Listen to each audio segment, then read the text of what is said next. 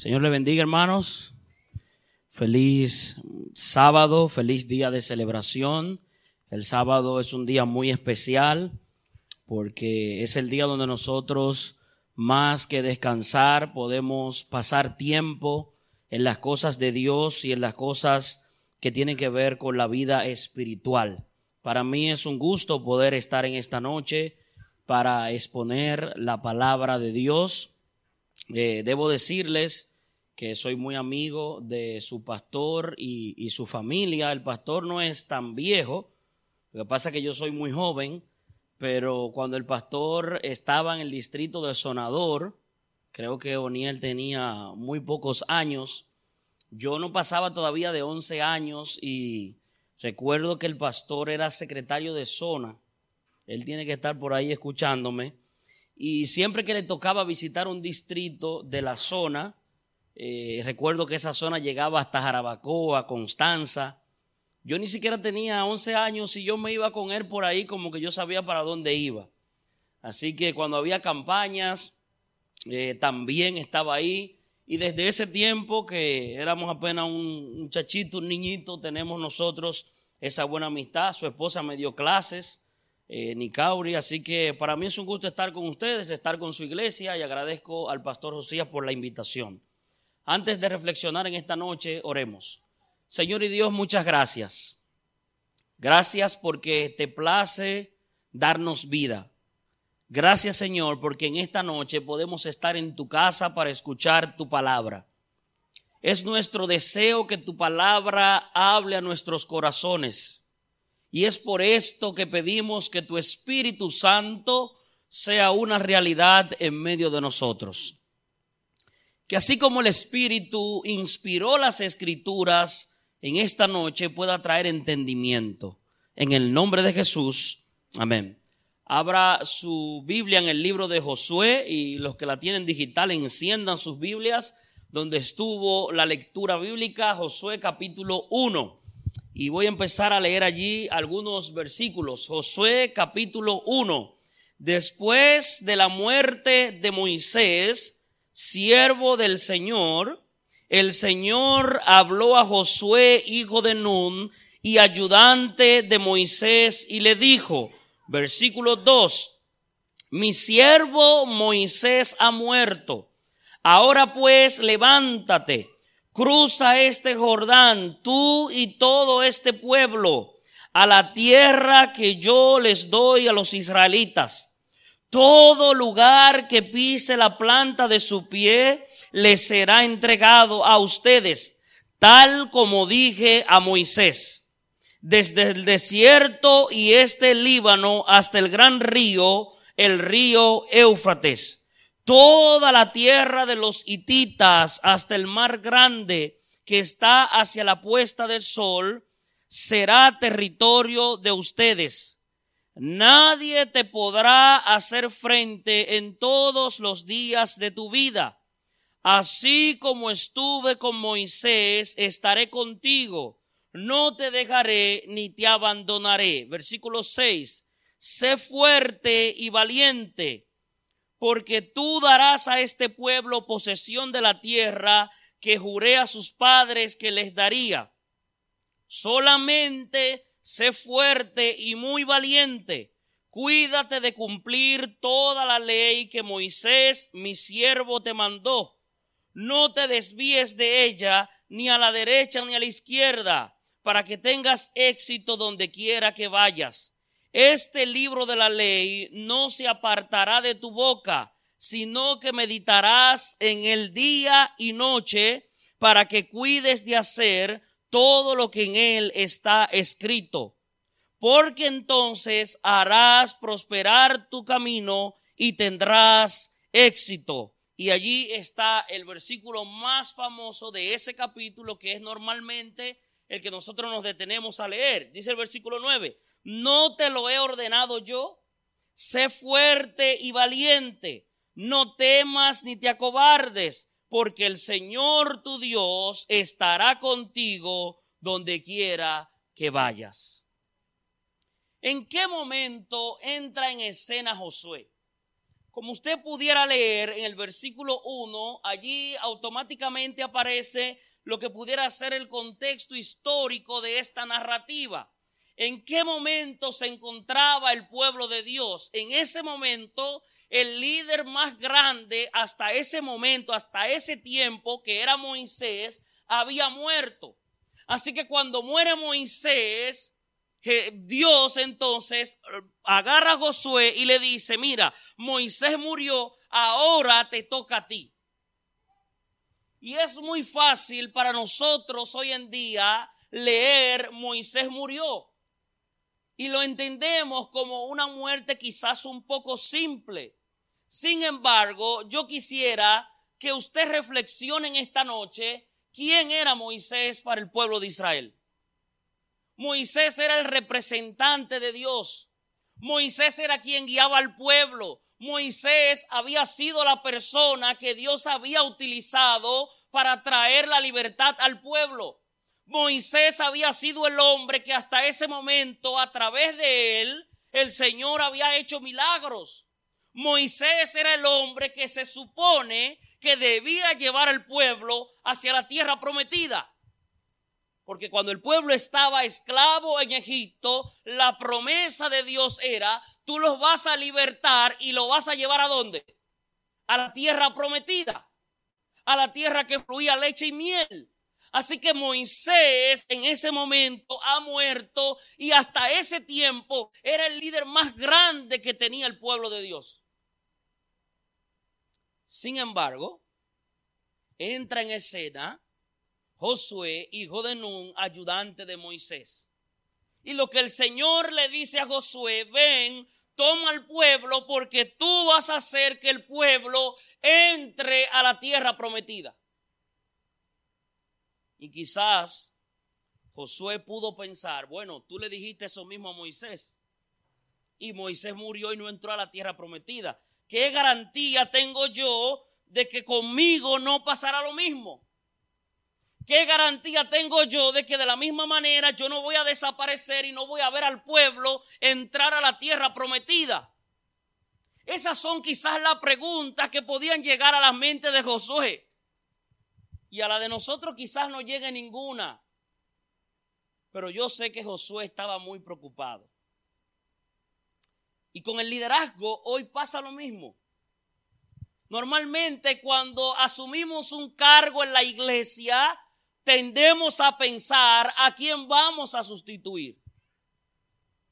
Muchas veces cuando nos toca cantar o nos toca predicar, nos ponemos a pensar luego de quién lo vamos a hacer.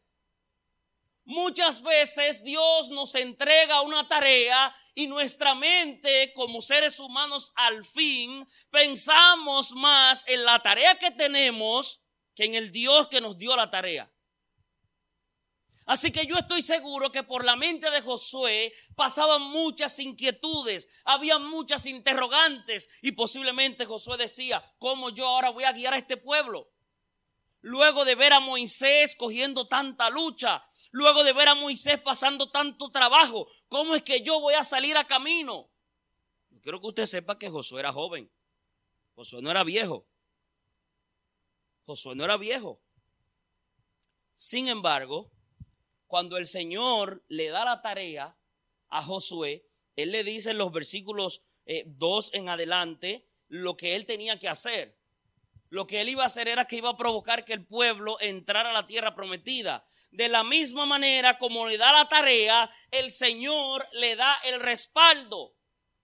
Y él le dice en el versículo 5 a Josué, nadie te podrá hacer frente en todos los días de tu vida. Así como estuve con Moisés, estaré contigo. No te dejaré ni te abandonaré. Josué ve tranquilo a la tarea porque como yo acompañé a Moisés a sacar el pueblo de Egipto, a sacar el pueblo de la esclavitud, de la misma manera yo te voy a acompañar. Josué, estate tranquilo porque el Dios que guió a Moisés, los que son dirigentes, y los que trabajan en alguna institución donde les toca liderar a alguien, saben que no es fácil trabajar con muchas personas. A veces en la iglesia, los directores de clubes, por ejemplo, tienen en, la escuela de guía tienen quizás 15 o 20 guías y, y se están volviendo locos porque no saben cómo hacerlo. Imagínese usted a Moisés y ahora a Josué con esa cantidad de gente caminando hacia la tierra prometida. Qué gran tarea tenía Josué en las manos. Sin embargo, Dios está tratando de que Josué entendiera en ese momento que el Dios que le había asignado la tarea estaría con él. Y es lo que Dios quiere decirte en esta noche. El Dios que te ha asignado la tarea, el Dios que te ha dicho que tiene un propósito contigo. Y no quiero sonar cliché, pero Dios tiene un propósito contigo. Ese Dios te va a respaldar. Ese Dios va a estar contigo. Ese Dios te va a guiar. Ese Dios te acompañará. Y es el mensaje de Dios en esta noche para la iglesia y para los amigos que están allí conectados. Nadie te podrá hacer frente en todos los días de tu vida. Y cuando el Señor dice nadie, eso incluye al diablo y todas sus artimañas. Nosotros a veces no entendemos eso. Pero allí, cuando él dice, nadie te podrá hacer frente, incluía todos los enemigos que se le iban a aparecer a Josué. Allí cuando él dice, nadie te podrá hacer frente, está incluyendo la crisis que va a llegar a tu vida. Está incluyendo el problema de salud que tú estás atravesando. Está incluyendo aquella preocupación que te ha quitado el sueño está incluyendo la crisis que está viviendo tu matrimonio, tu familia. Aún en ese problema, Dios te quiere decir, nadie te podrá hacer frente. Josué, versículo 6. Sé fuerte y valiente, porque tú darás a este pueblo posesión de la tierra que juré a sus padres que les daría. Solamente sé fuerte y muy, hermanos, ¿por qué Dios le repite tanto a Josué? Sé fuerte, sé valiente. ¿Por qué? Porque Dios sabía. Dios tenía conocimiento. Recuerde que nuestra vista puede llegar hasta donde estamos viendo. Pero Dios no, porque Dios ve más allá. Dios ve aún lo que no ha pasado. Eso debería darte tranquilidad a ti como cristiano. Eso debería darte paz y debería darte gozo. Porque lo que quiere decir eso es que aún el problema que va a aparecer mañana, ya Dios lo sabe y Dios tiene la solución a ese problema. Cuando Él le dice, sé fuerte, sé valiente. Y yo sé que a la gente lo que le gusta es el versículo 9 de Josué. A la gente le encanta eso. Porque a nosotros nos gusta que nos motiven y que nos animen y que nos hagan creer que todo está bien y que nos hagan pensar que estamos por el buen camino. La mayor evidencia de eso es la cantidad inmensa de motivadores que hay en las redes sociales. Y gente que día tras día, en vez de abrir la Biblia y leerla, prefiere ir a YouTube a escuchar un discurso motivacional. ¿Qué dice el discurso? Tú lo puedes lograr, tú lo vas a alcanzar, el poder está en ti, solo tienes que creer en ti y todo reposa sobre ti. Y tu capacidad y tus habilidades. Pero ¿dónde queda Dios? Por eso Dios trata de que Josué entienda que lo que va a pasar con él no se debe a él, se debe a Dios. Y es por eso que en el versículo 7 y el versículo 8 hay algo que a usted no le gusta que le digan, pero hay que decírselo. Dice el versículo 7, solamente sé fuerte y muy valiente. Cuídate de cumplir toda la ley que Moisés mi siervo te mandó. No te desvíes de ella, ni a la derecha, ni a dónde, ni a la izquierda, para que tengas éxito donde quiera que vayas. Terrible. Y dice el versículo 8, este libro de la ley no se apartará de tu boca, sino que meditarás en él día y noche para que cuides de hacer todo lo que está en él escrito, porque entonces harás prosperar tu camino y tendrás éxito. Nuevamente la Biblia hace énfasis en que en el éxito de Josué, en el triunfo de Josué, en la victoria de Josué, no había otra ecuación que hacer lo que decía la palabra de Dios. Hasta ese momento era la ley. Pero en este tiempo que estamos leyendo el texto es la Biblia.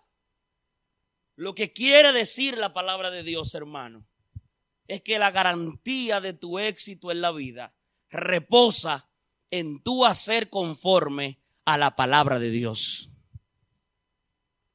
Sácate esa idea de la mente de que el éxito va a llegar a tu vida o ha llegado a tu vida si lo has alcanzado porque tú hiciste algo. Sácate esa idea de la mente de que el éxito va a llegar o ha llegado porque en ti hay capacidades y habilidades tienes que tener clara la idea, así como Josué, que el éxito tuyo, la victoria tuya reposa en obedecer la palabra de Dios. Josué, tienes una gran tarea. El pueblo tienes que hacerlo llegar a la tierra prometida. Josué, sé fuerte. Josué, prepárate que te van a atacar. Josué, prepárate que vas a tener pelea. Van a venir los enemigos. Ahora bien, si tú haces conforme a la palabra, conforme a lo que dijo Moisés, entonces vas a tener éxito y harás prosperar tu camino. Y es el mismo mensaje para ti en esta noche. Eso no ha variado. El poder de la palabra de Dios sigue igual. El poder de Dios está igual. Eso no ha cambiado.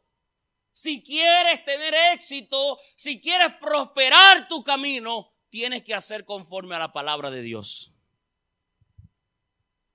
Si quieres alcanzar la victoria, y no estoy hablando de esta tierra, estoy hablando en la vida venidera, tienes que hacer conforme a la palabra de Dios. Yo sé que el Evangelio que muchos de nosotros hemos creído nos hace entender que por asistir a todos los cultos, por ocupar cargos en la iglesia, por participar en algún ministerio, estamos sumando puntos. Y lamentablemente hay cristianos que hacen eso para sumar puntos con Dios, para salvarse. Qué bendito problema. Qué gran problema, qué creencia tan, tan, no sé cómo llamarla, ha introducido el diablo a la iglesia de hoy. Creer que nuestra salvación, creer que nuestro éxito está en nuestras manos. Y sería bueno preguntarnos, si está en nuestras manos, ¿para qué murió Cristo? Si podíamos salvarnos por lo que nosotros podemos hacer, ¿para qué Dios entregó a su único hijo por nosotros? Si está en tus manos alcanzar la victoria en la experiencia de fe, ¿para qué vino Cristo a la tierra y se hizo hombre?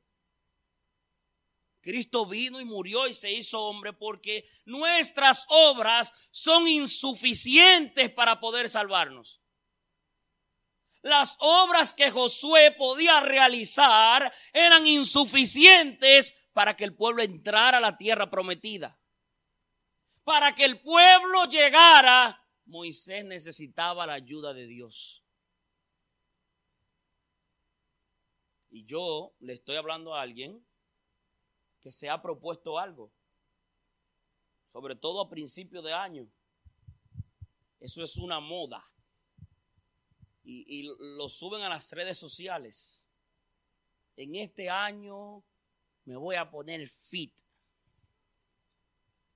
En este año me voy a dedicar más tiempo. En este año me voy a amar más a mí mismo. Yo no estoy hablando de esas metas, yo estoy hablando de las metas que tienen que ver con nuestra vida espiritual. Esa meta que te ha propuesto alcanzar en el cargo que te dieron. Esa meta que te propusiste alcanzar con tu familia, con tu esposo, con tu esposa. Esa meta que tú tienes de llegar al cielo para obtener esa victoria necesitas hacer conforme a la palabra de Dios. Si haces conforme a la palabra de Dios, ya Él lo dijo, nadie te podrá hacer frente en todos los días de tu vida. La crisis que se levante, el problema que llegue, las situaciones que aparezcan, el diablo que haga su trabajo, Miren, en las batallas, para poder ganar, hay que conocer cuál es el objetivo del enemigo. Usted tiene que tener muy claro cuál es el objetivo del diablo. Y la Biblia lo dice.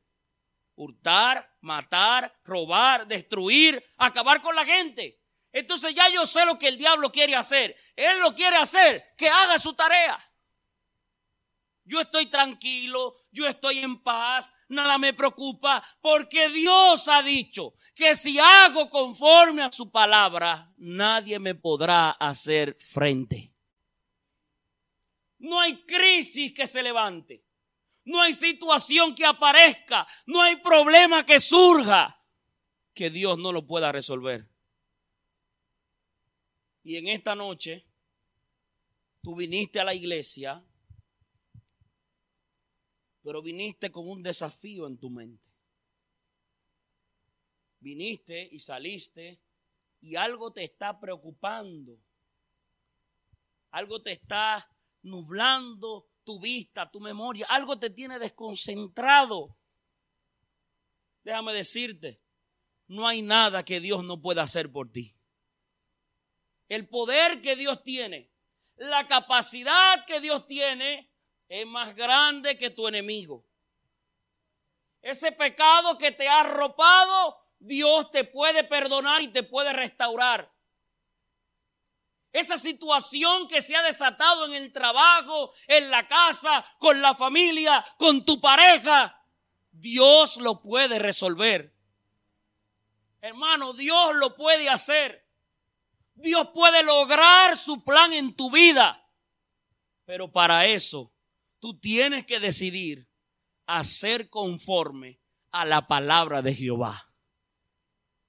No conforme a tu palabra, no conforme a la del pastor, no conforme a la de la asociación, no conforme a la del anciano. ¿Saben por qué estoy mencionando eso? Porque a veces creemos que hacer eso nos garantiza a nosotros llegar al cielo. A veces creemos que ser parte del pueblo, estar aquí, estamos con el éxito garantizado. No. La Biblia lo dice. Cuando el Señor regrese, hay gente que Él le va a decir, apartado de mí, ¿qué cosa? Y a lo que Él le va a decir que no lo conoce, ¿sabe quiénes son? A los que echaron demonios fuera, a los que hicieron milagros, a los que predicaron en su nombre. Es a eso el que está perdido allá, está perdido. Ya está perdido. A lo que el Señor le va a decir eso son aquellos que aparentemente están acá, están salvos, pero no lo están. Y si esa es tu condición, si esa es tu realidad, si eso es lo que tú estás viviendo en esta noche, tienes una oportunidad de arreglarte con el Señor estos días que se están desarrollando de oración, por favor, ya son costumbre, pero deje de verlo como una costumbre. Deje de verlo como una tradición. Siempre en enero hacen una semana de oración. Deje de verlo así y véalo como una oportunidad para usted arreglar su vida con el Señor. Y en esta noche, Dios quiere darte esa oportunidad.